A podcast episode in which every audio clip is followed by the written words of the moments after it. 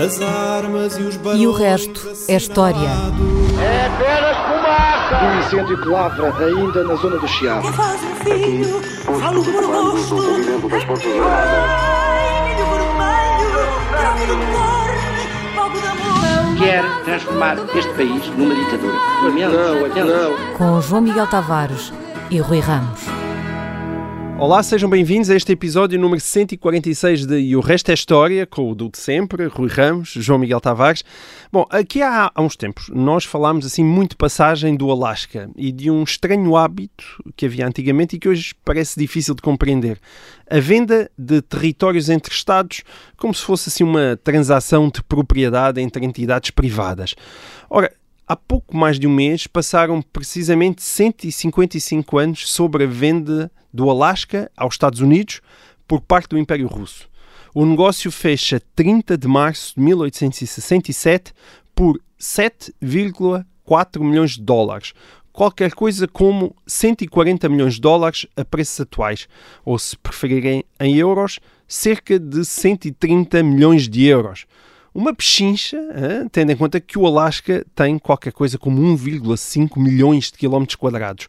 A terra, na altura, estava realmente barata. Aliás, note-se que o novo banco perdeu no ano passado mais do que isso com uma única empresa de Luís Filipe Vieira. Portanto, nós ficámos... Perdeu um Alasca. Perdemos um Alasca o ano passado.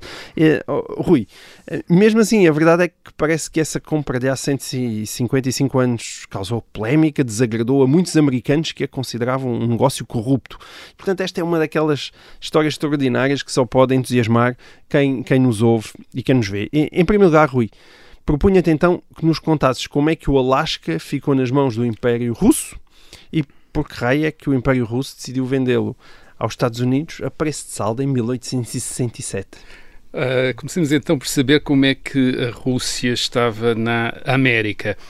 Uh, nós temos uma ideia de que a expansão europeia uh, para o resto do mundo, nos séculos XVI, XVII e XVIII, foi uma questão de navegação de alto mar, navegação nos grandes oceanos, no Atlântico, no Índico e no Pacífico. Mas isso é do ponto de vista da Europa Ocidental, uh, que partiu resto, para o resto do mundo precisamente a partir dos seus portos uh, no Atlântico. Portugal, Espanha, Holanda, Inglaterra, França chegaram à América por mar, através do Oceano Atlântico.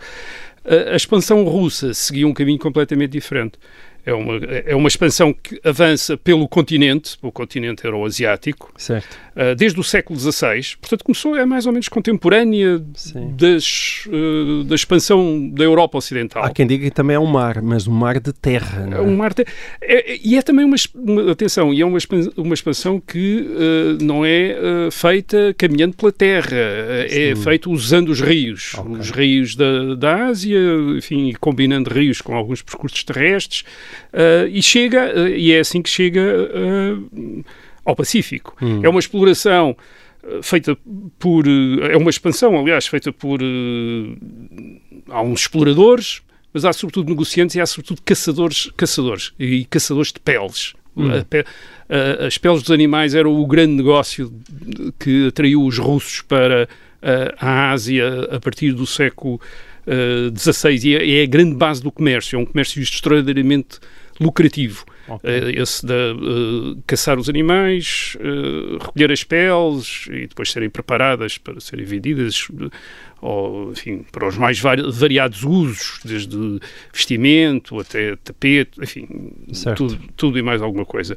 E foi assim eh, que chegaram, quer à China, quer depois ao Pacífico, em 1648. Portanto, em 1648 os russos estão eh, no Pacífico, eh, um mar a que os europeus ocidentais chegaram eh, através dos oceanos, através da navegação. Uhum. Ahm, E, à, me- e à medida que exploravam terras, elas iam ficando parte do Império? Uh, digamos que aquilo não eram terras de ninguém e, portanto, uh, eles iam avançando e uh, é, um, é um avanço, sobretudo, de privados, diga- diríamos nós hoje, isto é, de entidades privadas. E depois, enfim, o Estado russo vinha, o Império Russo vinha atrás e vinha colocando, através dos exploradores oficiais, vinha, vinha marcando o território, Certo. reclamando os territórios, eh, fixando algumas, às vezes, uma pequena guarnição, um representante local mas uma coisa muito Ah, bom, dispersa até- e muito até rari- eh, rara, digamos Até- assim. Mas até nisso é parecido com a expansão atlântica, não é? Mas é um bocadinho, mas é, é- é por terra. Uh, portanto, eles chegam ao uh, Pacífico e é aí por volta do princípio do século XVIII, 1732, segundo alguns autores, de certeza nos anos 40 do século XVIII, 1741, quando há, quando há umas explorações de um capitão dinamarquês ao serviço do czar Pedro o Grande, que é Vitus Bering, aquilo é o De- Estreito de o Bering, que de deu, deu o nome. Uh, não foi ele que deu o nome, aliás, foi um navegador inglês mais tarde que deu o nome de Bering, porque sabia que ele tinha estado lá Hum. a fazer aquelas explorações. Uh, repito, são sobretudo caçadores, comerciantes de peles, neste caso aqui atraídos pelas lontras marítimas, que, que é um novo negócio de peles que, que uh, eles abrem. E, portanto, passam para a América. Uh, não, nunca há uma grande fixação russa na América. No, no- no fim do século XVIII não há mais do que 700 russos naquilo que uh, hoje nós uh, conhecemos como Alasca. Certo. Nunca chegam a ser mais de mil, enfim, para 1,5 milhões de quilómetros quadrados, quer dizer, mil Certo, não é pessoas, não, não, não é muita coisa. A Igreja Ortodoxa interessa-se pela missionação lá, estabelece algumas igrejas, tenta converter alguns indígenas, e ainda hoje há uh, cristãos ortodoxos no Alasca, precisamente descendentes de indígenas convertidos ao cristianismo pelos missionários Hum. uh, russos que lá atuaram, mas quer dizer, mas não é propriamente uma grande colónia uh, russa. Agora, como é que daí se Até passou... pelas condições climatéricas também. Sim, não é? era. Às vezes havia. Houve europeus que se fixaram em, em territórios igualmente uh, inóspitos à partida, mas aqui também não havia um grande interesse. Isto é, havia as peles uh, e não parecia, no uh, Hum. princípio do século XIX, haver muito mais coisas. Atenção, Sim. quer dizer, isto, o, o Alasca do petróleo, o Alasca do ouro, do fim do século XIX e do meados do século XX, ainda não é esse Alasca de que estamos a falar. É um Alasca que é um, uma enorme massa montanhosa, uh, uh, com enormes florestas, com, com muito pouca população indígena também, calcula-se com umas dezenas de milhares, 30 mil, 40 mil, não, deve haver, não devia haver mais do que isso também nesta área toda. Portanto, aquilo não era propriamente as terras mais atraentes para uh, colonização. Sim. E, e, e ainda por cima por hoje- russos que estão a vir, de reparem, uh, uma maneira de.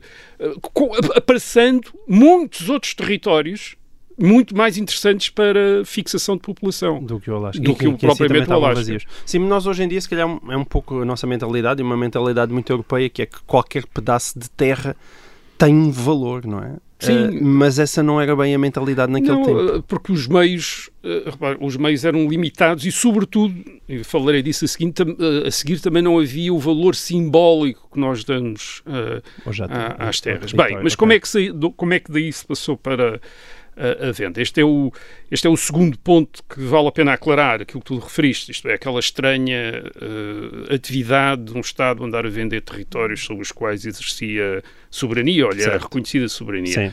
Hoje, hoje ninguém se lembrava de vamos ali vender os Açores eh, aos Era o que eu estava a dizer, América, a questão da simbolismo. Isto é, no fim, quando nós olhamos para a venda a, a partir do ponto de vista de, digamos, 20 ou 30 ou 40 anos eh, depois. Portanto, isto é uma venda que acontece nos anos 60 do século XIX. Nos anos 90, muito, muito possivelmente, já não, não teria acontecido. Eh, Hum. E, e porquê? Porque, nesse momento, os europeus estão a olhar para o mundo de uma maneira diferente. Estão a, estão a imaginaram que existia uma, uma- aquilo que eles chamaram uma política mundial, eles um Weltpolitik, uma política mundial, e que o, a, importância das potências, é, dos grandes países, era medida pela sua presença no mundo. É isso que explica, em grande medida, por exemplo, a partilha da África, que é um continente que até aos anos 80 do século XIX está mais ou menos enfim, à margem dos interesses europeus, porque também não, não suscita óbvios eh, motivos de, de ocupação, e que nessa altura é visto pelas, pelas potências europeias como algo que pode sustentá-las na sua presença no mundo. É- é Esta ideia de que a grandeza de um país se mede pela sua, enfim, pela sua, pela sua eh, pela sua pegada eh, territorial, enfim, para imitar a pegada ecológica, pela sua pegada territorial no mundo. E, portanto, as potências europeias que tinham participado na expansão dos séculos XVI e XVII mesmo aquelas acharam que deviam continuar essa expansão e mesmo aquelas que não tinham participado nessa expansão, como é, por exemplo, o caso do Império Alemão, enfim, o Império Alemão era um recente, mas os Estados alemães não tinham participado nessa expansão, acham que nesse momento devem adquirir colónias, portanto, isto no fim do século XIX. Isso é em África, não é? Uh, em África e na Ásia e no Pacífico também. Certo. A Alemanha também adquire uma série de ilhas uh, do Pacífico. Ora bem... Mas adquire esta, comprando também? Uh, ocupando. Okay. ocupando Quer dizer, quando nós chegamos ainda a meados do século XIX, uma grande pa uma, uma, parte relativamente do, uh, importante do mundo ainda não está reclamada, digamos assim, uhum. a maior parte da África, por, por potências europeias. Isto é, de, uh, quando eu digo reclamada, pode ser reclamada como administração direta, mas pode ser também como direitos de protetorado sobre países uh, que lá existissem, mas que estavam uhum. sob a proteção de potências europeias. Certo. Portanto, é, é esse processo que se adensa no, uh, no final fim do século, século XIX. Ora bem, esta venda acontece é antes uh, dessa, uh, dessa ideia da hum. política hum. mundial, numa época em que ainda predomina uma ideia anterior, que é a ideia da utilidade imediata. Isto é, um, um território interessa ou não interessa. No, neste sentido, pode-se tirar proveito desse território ou não se pode tirar proveito desse território. As grandes extensões de terra não impressionavam ninguém até meados do século XIX. Uh, isto é, toda a gente sabia, por exemplo, que uma ilha das Caraíbas valia mais do que, enfim, todo o Alasca, quer dizer, porque uma ilha das Caraíbas produzia açúcar, era um produto que se podia exportar para a, uhum. para a Europa, portanto aquilo tinha um valor enorme, quer dizer, do Alasca, enfim, podia-se caçar ali umas peles, trazer as peles, mas não era, propriamente, não se podia fazer muito uh, mais nada. E, e repare-se, esta venda não é uma venda excêntrica do ponto de vista anterior, da época anterior à sua venda. Isto é, é estranha depois, mas não é estranha antes. Porque já tinha havido Porque os Estados Unidos tinham, uh, tinham se expandido também através de compras. Uma das maiores compras que eles tinham feito, aliás, tão maior ainda do que a do Alasca, tinha sido a Louisiana. Uh, a Louisiana era um território que basicamente era abrangia todos os a parte central dos atuais Estados Unidos, corresponde cerca a, a, a 15 dos atuais Estados americanos. Uhum. Tinha 2,2 milhões de quilómetros uh, quadrados. Pertencia à Espanha em 1801. A Espanha cede à França de Napoleão Bonaparte. Enfim, cedência assim um certo. bocado pressionada. e uh, Napoleão Bonaparte eh, Bem, é um território que a França, enfim, onde a França não está nada presente. Aliás, é um território teórico, quer dizer, porque os espanhóis também não estavam presentes neste território. Era um território que, em que era reconhecido que a Espanha é que tinha o direito de se lá. Ou de explorar, quase. Uh, Napoleão fica com, com, eh, com, com a França fica com o território, com a chamada Louisiana, e Napoleão percebe que a presença francesa na América podia levar os Estados Unidos a olhar a França como uma ameaça e a aproximá-la da Inglaterra. E nesse momento a França está em conflito com a Inglaterra. E, portanto, tem um interesse em, em afastar os Estados Unidos da Inglaterra e, por outro lado, também dava jeito arranjar algum dinheiro a Napoleão para financiar as suas guerras na Europa. E aí, aí temos, em 1803, a França a vender a Louisiana aos Estados Unidos por 15 milhões de dólares. Ok. Mais o dobro do, tudo. o dobro do uh, Alasca. Mas reparem, nessa altura os Estados Unidos não tinham, não tinham esse dinheiro. Os Estados Unidos não hum. tinham dinheiro para comprar a Louisiana, tiveram de fazer um empréstimo à Inglaterra é para uh, comprar a, Louisiana. A importância da compra da Louisiana em 1803 dá, uh, pode-se medir por este, por este simples facto dobrou o tamanho dos Estados Unidos. Isto é, os Estados Unidos ficaram com o dobro do tamanho. Hum. Uh, em 1803, com a compra da Louisiana, uh, que é uma compra organizada pelo presidente Jefferson, Thomas Jefferson. Os Estados Unidos compraram outras, compraram ao México um território que é o território, enfim, um território que fica no sul dos atuais estados do Arizona e do Novo México, hum. cerca de 76 mil quilómetros quadrados, pequenino em relação a estas outras compras da Louisiana e do Alasca, mas do tamanho de Portugal, uh, com um objetivo que era fazer o, o caminho de ferro intercontinental passar por lá, por esse território. Quer dizer, Hum. não queria que esse território ficasse uh, no México e o México vendeu. O México, que entretanto tinha tido uma guerra com os Estados Unidos pouco tempo antes, uh, tinha visto os Estados Unidos anexarem-lhe uma série de território. O governo mexicano provavelmente pensou, bem, se nós não vendemos, os Estados Unidos anexam a mesma, portanto é melhor vender. E, e- uh, e venderam por 10 milhões de dólares, portanto também, Bom, reparem, bom, melhor um- preço, um sim, muito sim, melhor preço, exato. mas aí era... bem, a Rússia também está num momento especial Uh, nesta altura, de- na altura da venda. A Rússia tinha sido derrotada pela Inglaterra e pela França na Guerra da Crimeia em Da qual já aqui 1856, falámos, sim. falámos aqui. Uh, a Guerra da Crimeia basicamente tinha bloqueado, tinha bloqueado o governo russo uh, em, em termos da expansão na qual ele estava mais interessado, que era a expansão para o Mediterrâneo uh, e para a Ásia Central. Portanto, tinha ficado aí um bocadinho uh, parado. Um, e havia três razões para a venda do Alasca. Pr- Primeiro, era um, um território enorme, mas que não parecia lá muito uh, promissor. Eram as tais lontras e, uh, meados do século XIX, as lontras já pareciam estar extintas, isto é, os caçadores tinham... Aliás, uma das razões pelas quais os caçadores avançavam, avançaram pela Sibéria até ao Pacífico e depois passavam para a América, é que eles iam exterminando a caça toda por onde iam passando e, portanto, tinham necessidade sempre de ir Sim. buscar animais Mais mais à frente. E, portanto, uh, uh, o Alasca, em termos daquele primeiras caçadas, também já parecia ter dado o que tinha uh, a dar. E, e era, obviamente, uh, vender o Alasca era uma maneira também de obter, De obter receita. alguma receita. Por outro lado, havia também uma, uma- um cálculo, digamos hoje, em termos de hoje, geopolítico. A- a Rússia ainda se via em confronto com a França e com a Inglaterra, e sobretudo com a Inglaterra. A Inglaterra está no Canadá. E uh, a Rússia teme que num novo conflito, e, ele- e havia várias áreas de conflito entre a, a Rússia e a Inglaterra, quer no Mediterrâneo, quer na Ásia Central. Porque Os uh, ingleses estavam na Índia, os russos estavam na Ásia Central e havia aquela, vinha a zona do Afeganistão, uma zona de, de confronto entre russos e ingleses. E, portanto, a Rússia uh, presumiu que num novo confronto, muito provavelmente a partir do Canadá, os ingleses iriam tomar conta da, uh, Do do Alasca.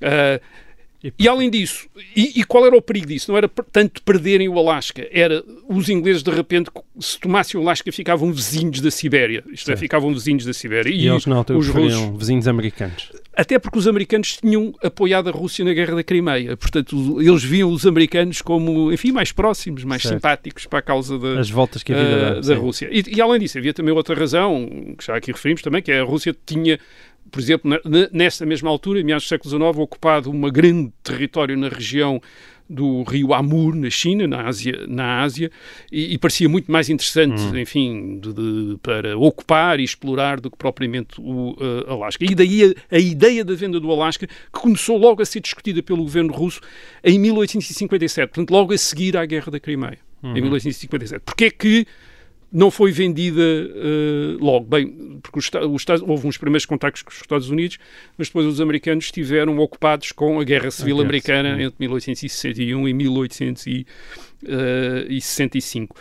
Bem, e essa é uma das razões pelas quais a venda, a compra do Alasca, do ponto de vista dos americanos, não foi uma coisa tão eh, recebida com tanta alegria como Hum. se pode im- imaginar. Aliás, já em 1803, a compra da Louisiana não tinha sido, curiosamente. E, porquê? Porque tinha levantado problemas constitucionais, tinha sido um negócio feito pelo Presidente dos Estados Unidos em segredo e havia a dúvida sobre se o Presidente dos Estados Unidos tinha autoridade para andar a comprar eh, terras em nome dos Estados Unidos. Quer dizer, Certo. havia isto, na Constituição aquilo não era claro e, portanto, houve ali uma discussão eh, no, no Congresso, no Congresso sobre, sobre isso. Bem, em 1867, quais eram as dúvidas?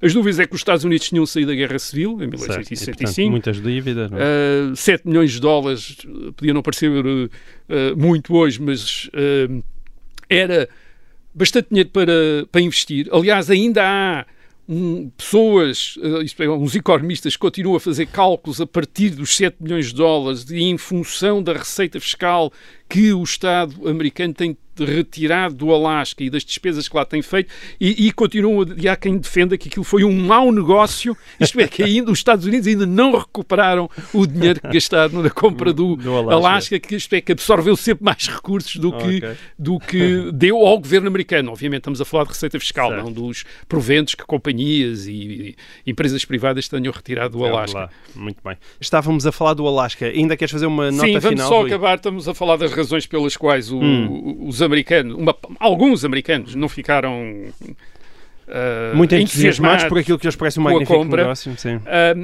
a outra razão era porque também o Alasca não parecia ter nada de interessante.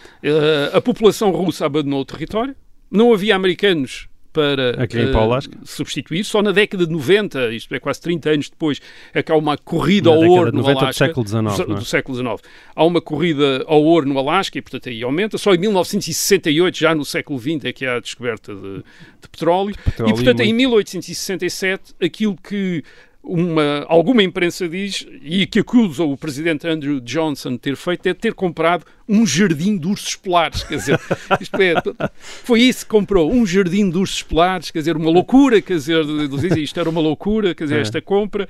Ah, além disso, há também quem acha que, também que quem, isto é um, é um argumento interessante, quem acha que precisamente porque o Alasca ia ser o primeiro grande território da, dos Estados Unidos que não era contíguo aos outros territórios dos Estados Certo. Unidos, ia parecer uma colónia. Ah, ok. E os Estados Unidos, diziam alguns, não deve ter colónias como os europeus. Isto é, deve, deve ter uma massa homogénea de territórios juntos uns aos outros e não uma eh, colónia. Bem, o, o que é que aconteceu no Alasca no dia 18 de outubro de 1867, eh, quando foi entregue pela Rússia aos Estados Unidos. Primeiro eh, foi eh, baixou a bandeira russa, subiu a bandeira eh, americana e o Alasca perdeu 12 dias. Quer dizer, 12 porquê? dias. Porquê? Porque o calendário mudou, quer dizer, mudou do calendário juliano que é usado pela Rússia para o calendário eh, gregoriano, que passou, Muito portanto, do bem. dia eh, 6 para o dia 18 de outubro de Ou 1867. seja, os habitantes do Alasca no século XIX ficaram 12 dias mais novos. Eh, exatamente. Mas, Muito bem. Ok, eh, ótima história de facto. Ahm, mudando então de tema, Rui, ahm, entre abril e junho de 1982, faz agora 40 anos, data redonda, o Reino Unido e a Argentina envolveram-se num conflito que ficou conhecido como Guerra das Malvinas, a Guerra das Falklands, para quem acompanhou o conflito através da imprensa anglo-saxónica, que teve no seu centro um pequeno arquipélago no Atlântico Sul, com pouco mais de 3 mil habitantes, que a Argentina considerava, então, e, e que considera ainda hoje, seu território, dada a proximidade geográfica, mas que o Reino Unido reclama como seu, argumentando que os seus habitantes são, em primeiro lugar, descendentes de colonos britânicos do século XIX. O conflito entre os dois países durou 74 dias do ano de 1982, sem guerra declarada, mas com combates efetivos e violentos no mar e no ar, que causou algumas centenas de mortos dos dois lados. No final, as tropas britânicas venceram, o que muito provavelmente levou à reeleição de Margaret Thatcher, que já que sem a, a Guerra das Malvinas a sua popularidade teria provavelmente cedido à, à crise económica que então se vivia. E portanto, Rui, achas que consegues falar-nos um pouco dessa estranha Guerra das Malvinas, a começar pelas razões que levaram a Argentina a invadir umas pequenas ilhas com apenas 3 mil habitantes? Qual era o interesse argentino É isto. nas Malvinas? quer dizer, nós passámos de um momento em que Estados estavam a vender uns aos outros Não, milhões de quilómetros quadrados por um, um tempo em que eh, se matam eh, e fazem guerra uns aos outros Exatamente. por eh, 12 mil quilómetros quadrados e 3 mil habitantes, Habitantes. uma coisa lá no... Bem, Pouco mais Agora, de 100 anos depois. Porquê é, que, porquê é que a Argentina resolveu invadir? Este é, é talvez o, é o, O primeiro, é o primeiro principal mistério. é. e, e a, e a explicação é só uma. Tal como não tinha passado pela cabeça de ninguém que a Argentina invadisse, provavelmente não passou pela cabeça do governo argentino que a Inglaterra reagisse à eh, invasão. E, para perceber uma coisa e outra, não vale tanto a pena, tanto a pena examinar a questão das Falklands, eh, mas perceber quem é que estava no poder na Argentina e na Inglaterra em 1982. Na Argentina, em 1982, há 40 anos, o poder pertencia a uma junta militar. Uh, portanto, a Argentina era uma ditadura militar. Tinha saído de um golpe de Estado do exército em 1976, quando eles tinham derrubado enfim, mais uma das versões do regime peronista, uh, dirigido por uma viúva do segunda viúva do general Perón. Uh, o, o, grande problema da Argentina em 1976 era uma subversão armada conduzida pela extrema esquerda e também um processo inflacionista extraordinariamente grave. Isto é um desequilíbrio, um, uma desordem total das Sim. finanças públicas. Um e o que o, a ditadura, o que a ditadura militar faz nos anos seguintes é, uh, sobretudo, uma guerra suja, a chamada guerra suja, contra uh, o terrorismo esquerdista, uh, em que valeu tudo. isto é, eles usaram prisões em massa, tortura, execuções dos chamados desaparecidos, uhum. milhares de desaparecidos. Esta ditadura militar argentina, nesta altura, não era um fenómeno estranho. Uma grande parte da América Latina estava sob ditaduras militares, nomeadamente o Chile, ao lado, a ditadura do general Pinochet. O Brasil, também, uma ditadura militar desde 1964. O Uruguai, e em alguns desses países também havia guerras sujas, uhum. extraordinariamente violentas. Portanto, a Argentina, digamos que estava ali bem encaixada num, uh, numa parte do continente uh, americano, que, que eram ditaduras e, e, este género de guerras subversivas que, que depois o poder uh, reagia de uma maneira brutal. Ora bem, o que é que levou a junta militar a lembrar-se da, das Malvinas? Das Malvinas de, de, das Ilhas Falklands. Bem, uh, as coisas não estavam bem dentro da Argentina. Em dezembro de 1981 tinha havido uma espécie de golpe de Estado dentro do golpe de Estado e os generais uh, tinham substituído uns aos outros eh, as coisas não estavam a correr bem, sobretudo economicamente, nem do, enfim, havia uma grande uh, contestação também da própria legitimidade da junta militar. Vem um novo líder, o general Leopoldo Galtieri, e, e, depois tinha um, enfim, um segundo em comando, que era o, o almirante Anaya, uh, e uh, o Galtieri uh, está confrontado com aquilo que o, o governo da Uh, o governo da ditadura militar tinha estado uh, as dificuldades com que já tinha tido antes, isto é a obrigação de vender, de cortar despesas, vender empresas do Estado, isto é para tentar equilibrar as contas públicas. Ele, ele faz uma pequena experiência de aliviar um bocadinho a repressão talvez para conseguir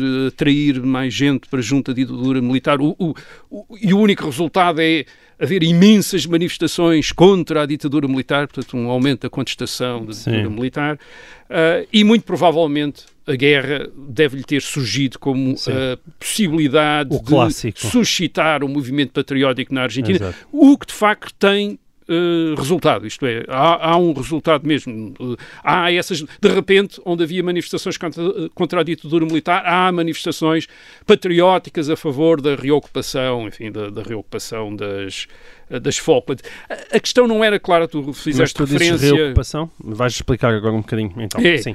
Uh, os primeiros a chegar ao arquipélago, e o arquipélago são basicamente duas grandes ilhas, uh, West Falkland e East Falkland. Uh, East Falkland é onde está Stanley, a capital. Uh, portanto, há estas duas grandes ilhas e depois há mais 776 pequenas ilhas. Portanto, uma coisa enorme, num total de 12 mil quilómetros uh, quadrados.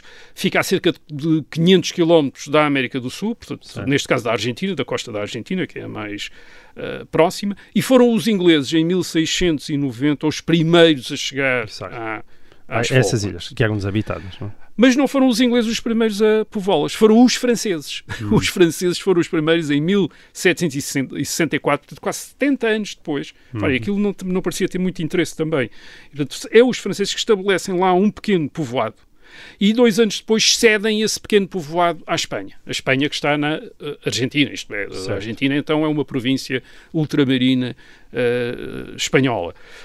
Um, o, em 1766, os uh, franceses cedem à Espanha, mas é o mesmo ano em que os ingleses voltam hum. e estabelecem uma uh, colónia, isto é, um pequeno entreposto nas ilhas uh, que eles chamam Falklands. Hum.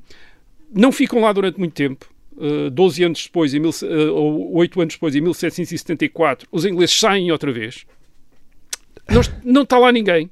Okay. Até uh, 1811, quando os espanhóis estabelecem lá outra vez o entreposto. Quer dizer, portanto, é uma, uh, enfim, é uma, uma espécie de... Aquilo é deixado abandonado durante imenso tempo, depois vem uns, vem outros, assim, Sim. pequenos estabelecem pequena coisa, etc. Portanto, é, as ilhas, portanto, estão abandonadas e depois quando a Espanha é obrigada a retirar da América do Sul no princípio do século XIX pelos uh, movimentos independentistas contra a presidência, uh, contra o, a soberania espanhola, as ilhas são abandonadas e é em, uh, em 1823 aparece um aventureiro alemão Uh, em Buenos Aires, a Argentina então já é independente, uhum. e diz: bem, está ali aquelas ilhas eu posso ocupá-las e explorá-las. E o governo argentino diz, sim senhor, faça o que quiser com as ilhas, vá para lá. E, portanto, vai para lá um aventureiro alemão que se vai lá estabelecer. Ao mesmo tempo, dez anos depois, aparecem outra vez os ingleses. Portanto, os ingleses andam sempre a, vir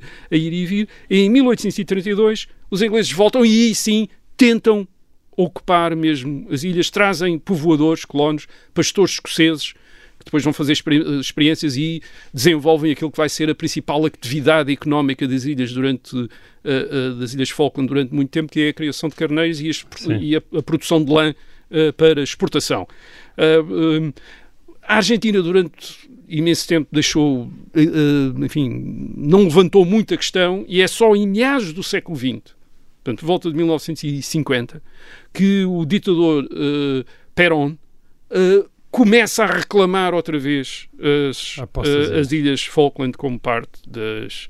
Uh, da, uh, da Argentina, isto é, dizendo que é território argentino. Porque, todos porque, tinham bons argumentos. Porquê? É porque a Argentina reclama-se como uh, sucessora uh, do Império Espanhol naquela zona hum. e, portanto, reclama em nome desse, dessa sucessão. Portanto, não é. Quer dizer, quando nós olhamos para a história da das Falklands é difícil dizer, não, não, é deste, é daquele. A verdade hum. é esta. De facto, são os ingleses que ocupam e colonizam certo. as Falklands desde os anos 30 do século XIX. E, portanto, os habitantes da Falkland, das Falklands são descendentes de colonos britânicos, escoceses, não, que lá se fixaram. E há um ponto importante é que os habitantes das Falklands estão mais interessados em ser ingleses Exato, do que argentinos, isso. não é? um ponto, Exatamente. É um e ponto esse é o, fundamental. E esse foi o grande problema, porque de facto hum, hum, a Argentina, a partir dos anos 50, faz alguma pressão para obter as Falklands e o governo britânico os governos britânicos não parecem resistir muito. E entre 1966 e 1968 parece que o governo britânico estava inclinado para transferir as ilhas para a Argentina. Qual era o problema? Precisamente esse. Isto é, uhum. é, os 3 mil habitantes das Falklands uh, descendentes destes uh, pastores escoceses não querem ser argentinos, querem continuar a ser britânicos. São eles que começam a fazer uma campanha uh, para as Falklands permanecerem britânicas. Os argentinos não devem ter dado muita importância a isso, isto é, 3 mil dizer, habitantes, Sim. e devem ter julgado em 1982, quando tomaram a decisão de invadir, que uh, muito provavelmente não iam ter grandes uh, dificuldades. Não iam ter dificuldades militares. Os britânicos tinham 68 fuzileiros nas ilhas, certo, 68, 68. era uma pequena era uma pequena guarnição, nada, e portanto eles pensaram, bem, nós vamos ocupar. E não vai haver resposta. E, um, e isto não estava completamente mal visto, quer dizer, a, a Inglaterra tinha passado os 30 anos anteriores Uh, 1982 a retirar de todo o lado, isto é, da Índia 1947, do Médio Oriente e da, uh, e da África nos anos 50 e 60, e isso tinha sido acompanhado uh, em Inglaterra por, enfim, por um, um, enfoque completamente diferente, que já não é o Império, que é o Estado Social, um Estado Social que gera imensas despesas, que gera imensa eh, inflação a partir dos anos uh, 60. A Inglaterra, nos anos 70, tem grandes problemas, tem é. grandes déficits orçamentais, tem uma grande inflação, tem as tais greves e conflitos sindicais. A Inglaterra é uma espécie do o homem doente da Europa. A Inglaterra tem, em 1976, tem de recorrer ao Fundo Monetário Internacional, tal como Portugal recorre em 1978. Uh, o Reino Unido recorre antes para sanear as, enfim, para sanear as suas finanças. Uhum. Portanto, isto dá a ideia, não dá, não dá a ideia propriamente de um, uma potência muito saudável e, portanto, até por aí imaginou a Argentina provavelmente que, que, também estava com problemas, mas imaginou que uh, não estava que propriamente a meter-se com alguém que estivesse uh, completamente sem nada que fazer Exato. e para poder dar toda a atenção uhum. à, uh, mas, mas, às Falklands. Mas Margaret Thatcher foi de outra opinião. Em 1979, 79, o Reino Unido tinha eleito Margaret Thatcher, primeira mulher primeiro-ministro, líder do Partido Conservador desde 1975, e o que é que Thatcher se tinha proposto fazer. Thatcher tinha-se proposto precisamente inverter este declínio em que o Reino Unido tinha caído, enfim, do ponto de vista uh, de muitos desde os anos, desde o, desde o pós-guerra, desde depois da Segunda Guerra Mundial. Perdendo o Império, estava a perder a sua importância económica, uhum. desindustrialização e por aí fora. E, e, e Thatcher aposta no equilíbrio das contas públicas, isto é, no saneamento das contas públicas e na liberalização da economia. Uh, ora bem, mas o que é que acontece? Num primeiro momento, o que acontece é uh, uma maior crise económica. Uh, o desemprego aumenta, há mais inflação também, ela, ela equilibra as contas públicas e há mais inflação. Bem, como é que isto acontece? Bem, porque ao mesmo tempo também fez um relaxamento do controle dos preços, acabou com o controle dos preços, uhum. liberalizou os preços e os preços, e os preços também uh, subiram. Portanto, uh, uh, as dificuldades são muito grandes e até suscitam, em determinado momento, em 1981, começam a suscitar dúvidas até entre os conservadores e dentro do seu próprio governo se estas políticas de liberalização económica, de equilíbrio das contas públicas uh, fazem sentido ou não, uhum. fazem, ou não, fazem, uh, não fazem sentido. E em, mil, em 1980, quer dizer, as dificuldades eram da Inglaterra eram suficientemente grandes para o próprio governo de Thatcher ter admitido que podia ceder as ilhas à uh, à Argentina, única e exclusivamente por causa das despesas com a manutenção das ilhas. Isto uhum. talvez pudesse. Portanto, há, há aqui todo um ambiente que permite explicar o cálculo da ditadura argentina para avançar sobre as, uh, as Falklands ou as Malvinas, uhum. como, como, os argentinos lhe Mas chamavam. Mas então o que é que se passou?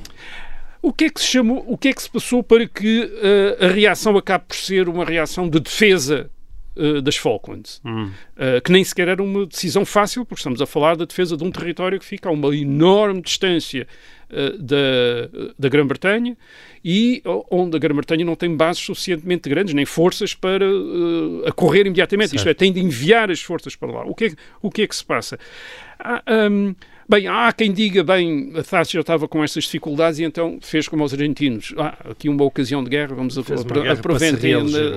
aproveitar a guerra para, enfim, para ir ganhar uma, uma eventual uh, eleição. Não, não parece que seja que a, a, a, reação de Thatcher perante a invasão da Argentina, a invasão das Falklands, uh, tenha sido meramente oportunista. E eu creio que até se tivesse sido não teria dado resultado, porque o establishment, isto é, a elite política britânica teria resistido a um, a esse, a um mero aproveitamento hum. cínico. Acho que foi genuíno. Uh, a, a, Thatcher convenceu-se de que o que estava em jogo na, nas Falklands era também aquilo que a fazia seguir aquelas políticas económicas e financeiras na Inglaterra, isto é, o declínio da Grã-Bretanha.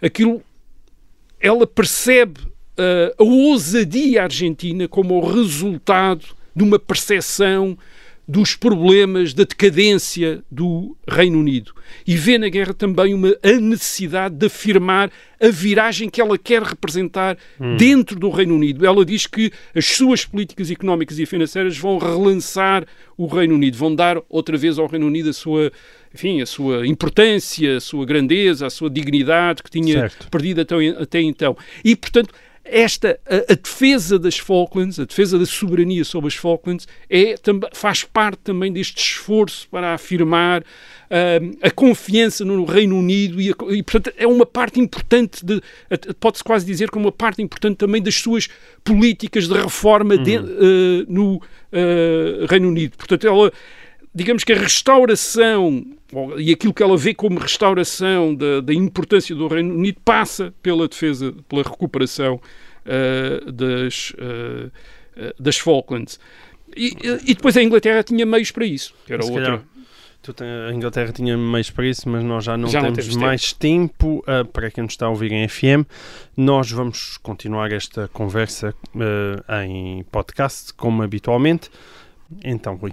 Força. Bem, e depois uh, eu estava a dizer, portanto, havia um, um, a defesa das Falklands levantavam problemas logísticos muito grandes, mas apesar de tudo, eu, enfim, eu gosto de falar da Inglaterra, que nós falamos de Inglaterra, devia estar a falar do Reino Unido, uhum. mas perdoar-me-ão isso.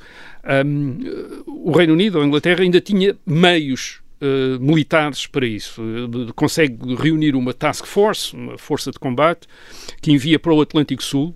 Vão dois porta-aviões e vão mais 125 navios, entre barcos de guerra e barcos de transporte, portanto, uma força bastante grande. Uh, e o mais interessante da guerra, uh, para além do, depois do seu aspecto militar, que vamos referir brevemente, é que colocou problemas de opção a muita gente uh, fora da Argentina e, de, uh, e do Reino Unido. Hum. Em primeiro lugar, aos Estados Unidos. Uh, os Estados Unidos tinham na junta militar argentina um aliado fiel. tinha, era um aliado dos Estados Unidos na luta contra a subversão comunista na América Latina. É verdade que a, a, Inglaterra era uma aliada dos Estados Unidos uh, hum, na, na Europa, na Guerra uh, Fria. Mas como é que enfim, os Como é Estados é Unidos num determinado estão com dificuldade para desempatar e até e fazem um grande esforço de mediação a ver se conseguem arranjar um acordo entre a Argentina uh, e o Reino Unido.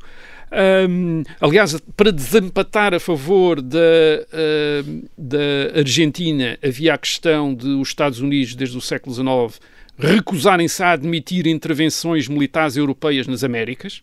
Portanto, isso era uma linha vermelha para os Estados Unidos, não admitia que potências uh, europeias. Enfim, já tinha sido ultrapassado no México, a França tinha feito uma intervenção, mas isso era durante a Guerra Civil Americana, portanto, uh, enfim, passou então. Mas uh, os, os Estados Unidos não, não consentem, mas a verdade é esta.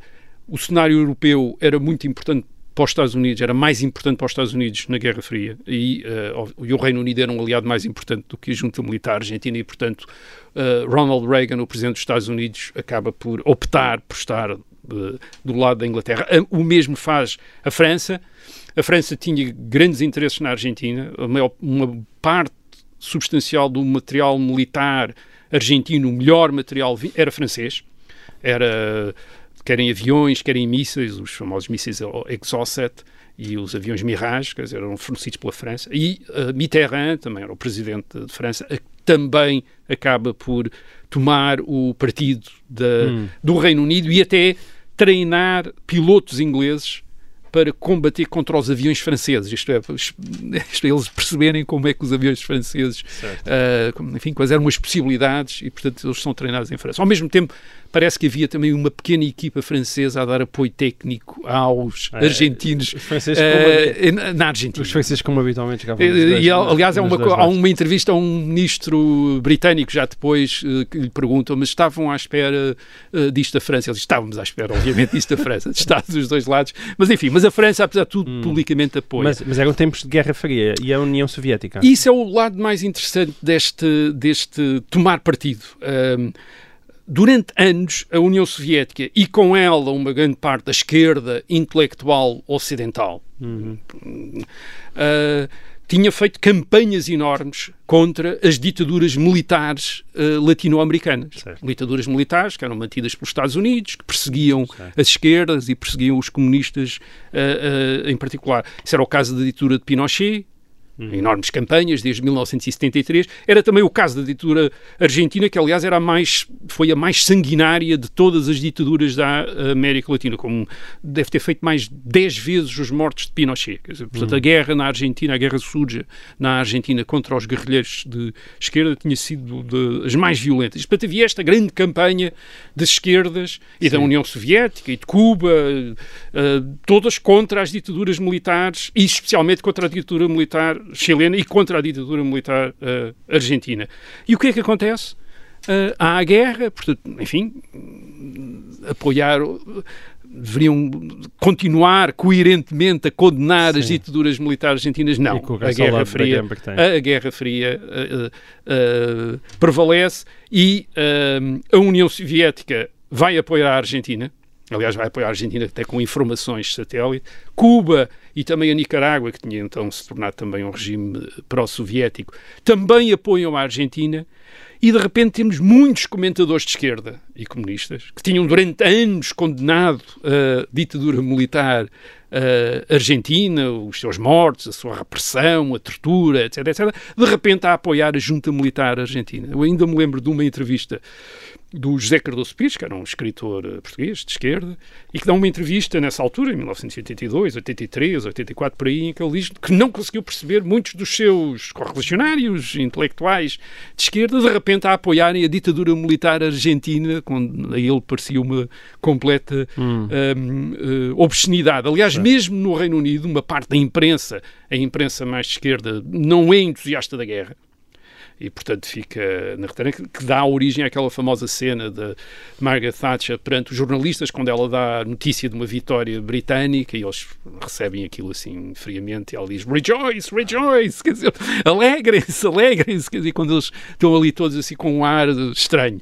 Bem, a guerra em si a guerra em si uh, começou no dia 1 de maio, com um ataque aéreo britânico ao aeroporto de Stanley, e durou até 14 de junho, com, quando finalmente a rendição quando a guarnição argentina de, uh, se rendeu. Isto tudo porque já tinha havido uma invasão argentina e, portanto, Não, a Argentina, portanto, a Argentina ocupa, tem 13 mil homens, coloca 13 mil homens na, Uh, nas, nas Ilhas Falklands. Uh, está, quer dizer, tem, tem possibilidades de, de tinha armas, tem, tem, possibilidades de ganhar, uhum. uh, tem armas para isso. Uh, não precisa destruir a frota britânica toda, mas basta-lhe causar danos suficientes uh, porque, para obrigar o, o, Reino Unido a reconsiderar. Uhum. Isto é, porque não pode fazer uma segunda expedição se a primeira expedição tivesse falhado. Certo. E, portanto, bastava-lhe isso. Isto é, impedir o desembarque uh, britânico, causar uh, danos, sobretudo, por exemplo, uh, atacar os porta-aviões.